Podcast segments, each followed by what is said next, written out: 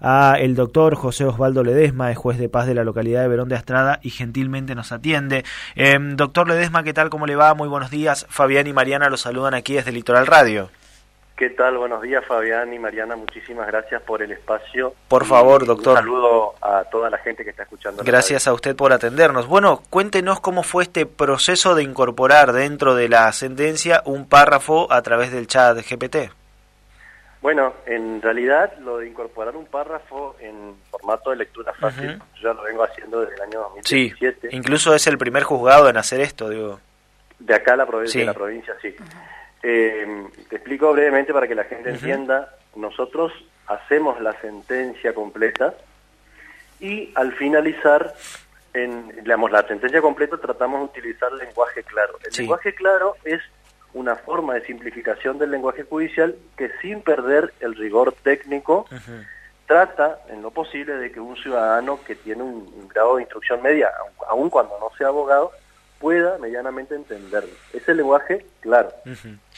Y tiene que ver con los párrafos, la redacción, eliminar latinismos, arcaísmos, etcétera, muchas palabras que adornan el discurso, pero que en realidad no tienen realmente una función dentro de la, digamos, pueden ser suprimidas sin afectar el... Y que son propias del, del desarrollo digo, judicial, del lenguaje judicial. Tradicional, de, algunas incluso vienen desde la época medieval, usamos muchos arcaísmos de la época eh, del, castellano antiguo, por ejemplo decimos fojas con F, cuando la, la F se eh, cambió por la H en la evolución del idioma español. O sea, imagínate que todavía se sigue utilizando mucho en el, en, el, vocabulario jurídico y en el judicial palabras que hace siglos en el idioma, en, la, en el habla cotidiana de la gente ya no están. Bueno, ese es el lenguaje claro. Y el lenguaje, la lectura fácil es otro nivel de simplificación, eh, el máximo nivel de simplificación, que es para personas con algún factor de vulnerabilidad desde el punto de vista cognitivo y o personas con un nivel de instrucción muy bajo. Pensemos, por ejemplo, en estos pueblos hay mucha gente que apenas sabe leer y escribir. Entonces, darle una sentencia con nueve páginas en procesos sin patrocinio letrado, porque hay muchos procesos que están autorizados los juzgados de paz a tramitar sin patrocinio letrado, o sea, sin abogados, sin este intermediario. O sea, sin nadie que te traduzca eso que vos estás tratando de leer. Entonces uno le explica obviamente verbalmente a esa persona y cuando se va a notificarle, el notificador ya está instruido para eso. Eh, de hecho, implementamos también en este juzgado de paz las, las cédulas de lectura fácil, palabra fácil le decimos nosotros, donde cumplimentamos todos los requisitos de la cédula, pero un párrafo grande con negrita y subrayado le explicamos a la persona qué es ese papel que está recibiendo para que sepa, tiene que venir al juzgado tal día, a tal hora con su documento. O sea, concreto lo que tiene que hacer o lo que consiste, digamos, el papel que le estamos entregando. Y en la sentencia lo que hacemos es agregar un parrafito al final de los fundamentos, nosotros le decimos considerando a los fundamentos, donde le explicamos a esa persona que no es abogado y que además tiene un algún un problema como para entender eh, incluso a un ciudadano de, digamos, el ciudadano de instrucción media va a leer las nueve páginas, probablemente, probablemente no lo haga, probablemente sí, pero si lo hace, medianamente va a entender. Pero esta persona que apenas sabe leer y escribir o que tiene alguna dificultad cognitiva no va a entender y directamente ni va a leer las nueve páginas. Entonces la idea es que ese párrafo que se pone en letras más grandes, negrita, subrayado, bien este, atractivo visualmente, condense en pocas líneas y con palabras muy sencillas de qué se trata ese papel que se le está dando a esa persona. Esa es la lectura fácil. Y yo te agradezco que hayas hecho esa aclaración al comienzo, porque algunos, eh, algunos portales de, noticias eh, pusieron un título que puede, eh, a lo mejor no digo que sea con mala intención, pero puede inducir error a creer que la sentencia completa se hizo con ChatGPT. No, la sentencia la hice yo, eh, yo personalmente hago mi sentencia. y eh, lo que sí yo utilizo, desde el año pasado que me enteré que existía, un asistente de redacción en lenguaje claro para la parte eh, del lenguaje claro, digamos, o sea, para el 95% de las sentencias, salvo ese parrafito, un asistente que se llama Artex, que fue desarrollado por la UNED, la Universidad de, la Educación a Distancia de España, bajo un equipo de, lingüistas, bajo la dirección de Iria Acuña, que, eh, lo que lo que hace es sugerirte cómo redactar en forma más clara y comprensible para un ciudadano de instrucción media, pero no te, no te genera la redacción. O sea, a ver, como para hacer un paralelismo, ustedes saben que el Word te marca con, te subraya en rojo los errores de ortografía y en azul los errores de gramática. Exacto. Vos haces clic y te da las opciones para que vos tomes la opción que quieras, o si vos querés un sinónimo, haces un clic en la palabra y te da los sinónimos. Bueno, te ayuda, pero no te redacta. Bueno, el Artex hace lo mismo, ayuda a que te dice, por ejemplo, este párrafo está muy largo, y te sugiere dónde podés hacer el corte. O la oración está muy larga, porque hay una cierta cantidad de palabras que tiene que tener una oración, o este conector no es adecuado, o este gerundio está siendo mal utilizado quizás, y te va haciendo sugerencias. Pero uno es el que redacta. Yo quiero que quede eso bien en claro. la máquina no hace la sentencia.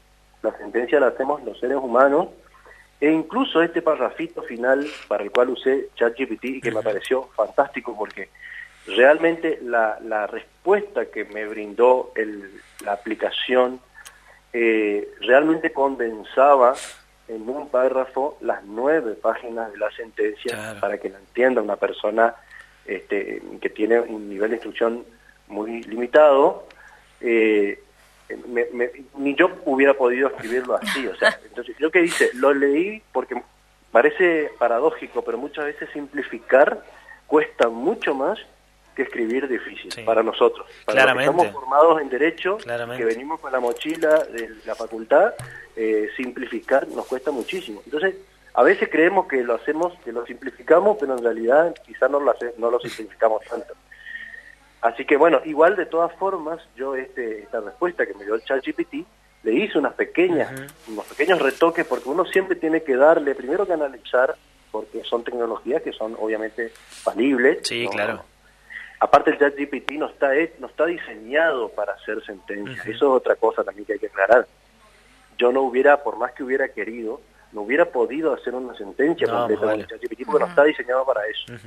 Hay otras aplicaciones de inteligencia artificial como Prometea, por ejemplo, que sí está eh, eh, planeada para hacer borradores de dictámenes y de sentencias, que tampoco reemplaza al ser humano, porque el ser humano sí o sí tiene que controlar, pero que están diseñadas para idear, digamos, este tipo de cuestiones, eh, este tipo de documentos o géneros textuales, para, para hablar técnicamente. Pero el ChatGPT no. El ChatGPT eh, únicamente te da una respuesta a lo que vos le preguntás puntual. En este caso, lo que el prompt, o sea, la instrucción que yo le di, fue que me resuma en un párrafo con lectura fácil esto que te voy a pegar entre comillas. y Mientras más específico sea, mejor va a ser la respuesta que tenga la aplicación. Claro, el, depende del prompt, o sea, de la instrucción que, se le, que se le dé al chat, es la respuesta que nos va a dar. En este caso, yo la instrucción que le di fue que me resuma en un párrafo y con palabras fáciles. Y le pegué las nueve páginas y me resumió. Y como yo había hecho la sentencia, las nueve páginas, yo sabía perfectamente de qué se trataba, vi en ese párrafo que me arrojó el chat condensado mejor imposible la eh, las nueve páginas de la sentencia. Para, a ver, vamos a decir una cosa, no, obviamente que en un párrafo hay muchas cosas de detalle que obviamente el chat te da el núcleo Sí, claro, sí, sí, sí, lo más importante. qué es ese papel que está que está recibiendo y por qué se le rechazó lo que estaba pidiendo en concreto en este caso. Esa es la función de la lectura fácil y el chat GPT lo cumplió y con creces. Así que bueno, eso quería aclarar, no es que me hizo la sentencia completa, sino solamente ese parrafito de lectura fácil al final de lo considerando. Doctor, ustedes, bueno, lo, mencionábamos, son pioneros en, lo que es la utilización del lenguaje claro y por ahí nos pasa a los simples mortales que, que incluso teniendo formación, vamos, leemos algo que no está escrito de esa manera y es muy difícil de comprender. Eh, ¿Ve que eso se pueda expandir, que otros juzgados estén interesados en, en adoptar lenguaje claro? Eh, bueno, ¿Cómo ve ese proceso? A ver, en realidad el, lenguaje claro como movimiento arrancó desde hace más de 40 años, 50 años, arrancó en Suecia en la década de los 70, o sea, tuvo mucho desarrollo en el mundo anglosajón. De hecho, en 1993 se crea, por ejemplo, la, la Plain, la International, la Plain Language International Association, que es la Asociación Internacional del Lenguaje Claro, justamente para simplificar el lenguaje no solamente jurídico, sino de todos los documentos públicos y privados, para que la ciudadanía entienda. Eh, y acá en el mundo hispánico también durante la década de los 90 y la década de los años 2000, eh, varios países y poderes judiciales, por ejemplo de México, este, comenzaron a elaborar, de España, comenzaron a elaborar guías de redacción en lenguaje claro. O sea, eh, lo que hice yo fue usar como juzgado de paz, el primero en usar lenguaje claro en el año 2017, pero de ninguna manera yo inventé el lenguaje claro. De hecho, ya existía y aparte a nivel país, en el 2016 ya se había instaurado el servicio Derecho Fácil hmm. del Ministerio de Justicia de la Nación y el servicio WikiUse, que es como, una, como un glosario colaborativo donde uno, por ejemplo... Como una gran Wikipedia judicial. Claro, exactamente. Donde uno se tiene que loguear y colabora con definiciones al lenguaje claro de eh, términos jurídicos. Entonces uno, por ejemplo, se encuentra con la palabra eh, acción y va al Wikiuse y te va a decir, por ejemplo, este derecho de toda persona de obtener la prestación del servicio de justicia. Entonces, eh, digamos, de esa manera el, público puede colaborar con las definiciones en lenguaje claro. Y después empezaron con los Ateneos de lenguaje la red de lenguaje claro que se creó en el 2018 acá en Argentina, pero también en los países de la región había, este, más o menos por esos años, 2017, 2018, 2019, se fueron creando redes nacionales de lenguaje claro y los Ateneos de lenguaje claro. Y acá en Corrientes tenemos el Ateneo que está coordinado por los doctores María Eugenia Sierra, que es la presidenta de la Cámara de Apelaciones en lo Civil y Comercial, y el doctor Alejandro Retegui, que era juez de la Sala 1 de la Cámara de Operaciones eh, de Capital, que ellos coordinan el Ateneo desde hace unos años, eh, el Ateneo del lenguaje claro, y están permanentemente, una vez por mes, haciendo alguna actividad. De hecho, esta semana, el lunes, hubo una charla donde invitaron a una de las pioneras del lenguaje claro en, Hispanoamérica, que fue Claudia Pobleto Olmedo, una doctora lingüística. Eh, entonces, se está haciendo esto, digamos. el, el Poder Judicial en general eh, está se está ocupando, podríamos decir incluso que es una política del, Poder Judicial y del y también del Superior Tribunal, porque quiero aclarar y quiero agradecer y reconocer eh, la política que lleva a cabo el Superior Tribunal en materia de acceso a la justicia desde ya hace muchos años. Nosotros nos animamos a hacer estas innovaciones porque sabemos que contamos con el apoyo incondicional de nuestro Superior Tribunal y en el caso de la justicia de paz, de la inspectoría también de la justicia de paz y del ministro supervisor de la justicia de paz. Porque para ellos el, todo lo que sirva para mejorar el acceso a la justicia y el acceso a justicia, bienvenido sea. No pasa en todas las provincias esto. En muchas provincias se ponen trabas a este tipo de cuestiones o de innovaciones, eh, mientras que nosotros tenemos esa, esa suerte y siempre que podemos lo reconocemos, de contar con el apoyo de nuestro Superior Tribunal y en, particular la Justicia de Paz, de la, de la Inspectoría y del Ministro Supervisor de la Justicia de Paz, para poder implementar todo lo que sea beneficioso para el acceso a la justicia de la gente.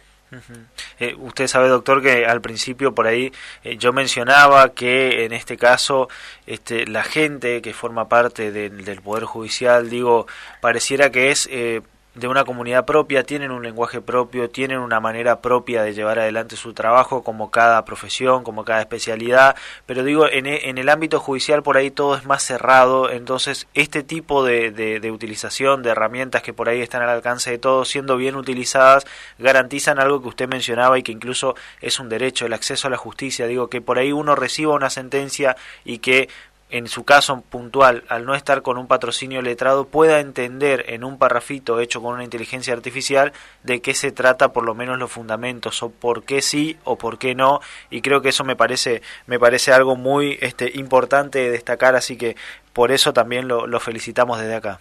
Bueno, gracias Fabián. Sí, ahí dijiste dos cosas. En primer lugar, el tema de que en el Poder Judicial hablamos difícil. Bueno, en realidad eh, el vocabulario jurídico como género es un tecnolecto, o sea, es un como toda ciencia, la medicina, eh, la ingeniería, eh, toda ciencia para poder tener precisión comunicativa requiere de tecnicismo. Para eso están los tecnicismos, o sea, no está mal.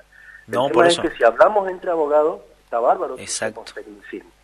Pero cuando nosotros tenemos en cuenta el destinatario real del acto, que en este caso no es el, el abogado, eh, es un auxiliar de la justicia, por supuesto que es imprescindible desde el punto de vista estratégico y en determinados procesos de la justicia de paz se admite que tramiten sin abogado porque no está comprometido el, este, el debido proceso, entonces eh, se admite, pero por lo general la actuación del abogado es necesaria e imprescindible.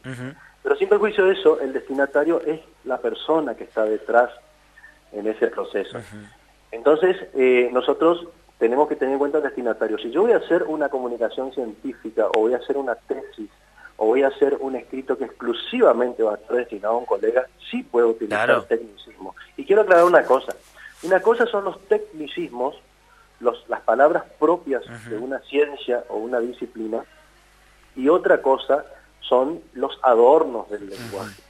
Nosotros tenemos a nivel, el lenguaje jurídico es un género. Sí. Dentro del lenguaje jurídico está el que se utiliza en el ámbito científico jurídico, está el que se utiliza en el ámbito legislativo, en el ámbito administrativo y el lenguaje judicial. El lenguaje judicial es una especie de lenguaje jurídico y está calificado por algunas palabras, expresiones y demás y formas de redactar que utilizamos de costumbre en el ámbito judicial. Y hay muchas que, eh, que son más bien para adornar en realidad el lenguaje y que no cumplen en realidad una función eh, sintáctica ni una función semántica, es decir, no agregan un significado y que en realidad se podrían, eh, o bien son expresiones arcaicas o son expresiones en otros idiomas como el latín, que se podrían suprimir o modificar por expresiones equivalentes en español sin afectar el contenido del acto. Eso por un lado. Y lo otro que insiste, el tema de la lectura fácil, utilizar el GPT, o sea, la inteligencia artificial para redactar ese párrafo en lectura fácil, eh, a mí me pareció muy importante porque nosotros, como te dije hoy, venimos con la mochila de la facultad, venimos con todo ese bagaje de, de, de, conocimientos y de vocabulario técnico que necesitamos, porque, reitero, es necesario, no renegamos del técnico. Sí, sí, sí. Pasa que en determinados contextos tenemos que, entre comillas, aflojar un poco para que la gente pueda entender.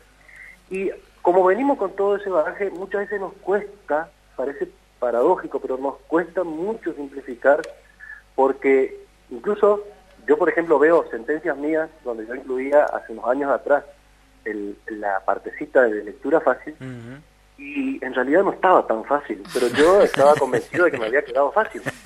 Bueno, el ChatGPT evidentemente interpretó adecuadamente mi, mi prompt, mi instrucción, mi intención y me arrojó un párrafo que a mí me dejó este, sorprendido realmente de cómo pudo condensar en tan pocas líneas el contenido de esa nueve página este, de fundamento. Así que bueno, eso, es lo, eso es lo bueno que tiene este chat, que recordemos no es para todas las sentencias, no está diseñado para eso, no es infalible tampoco, así que eh, eh, igual, digamos, la, la, supervisión humana es necesaria, no reemplaza el el trabajo humano, así que eso me parecía importantísimo destacarlo para que la gente no crea que nosotros apretamos un botón y sale una sentencia, porque eso no es así.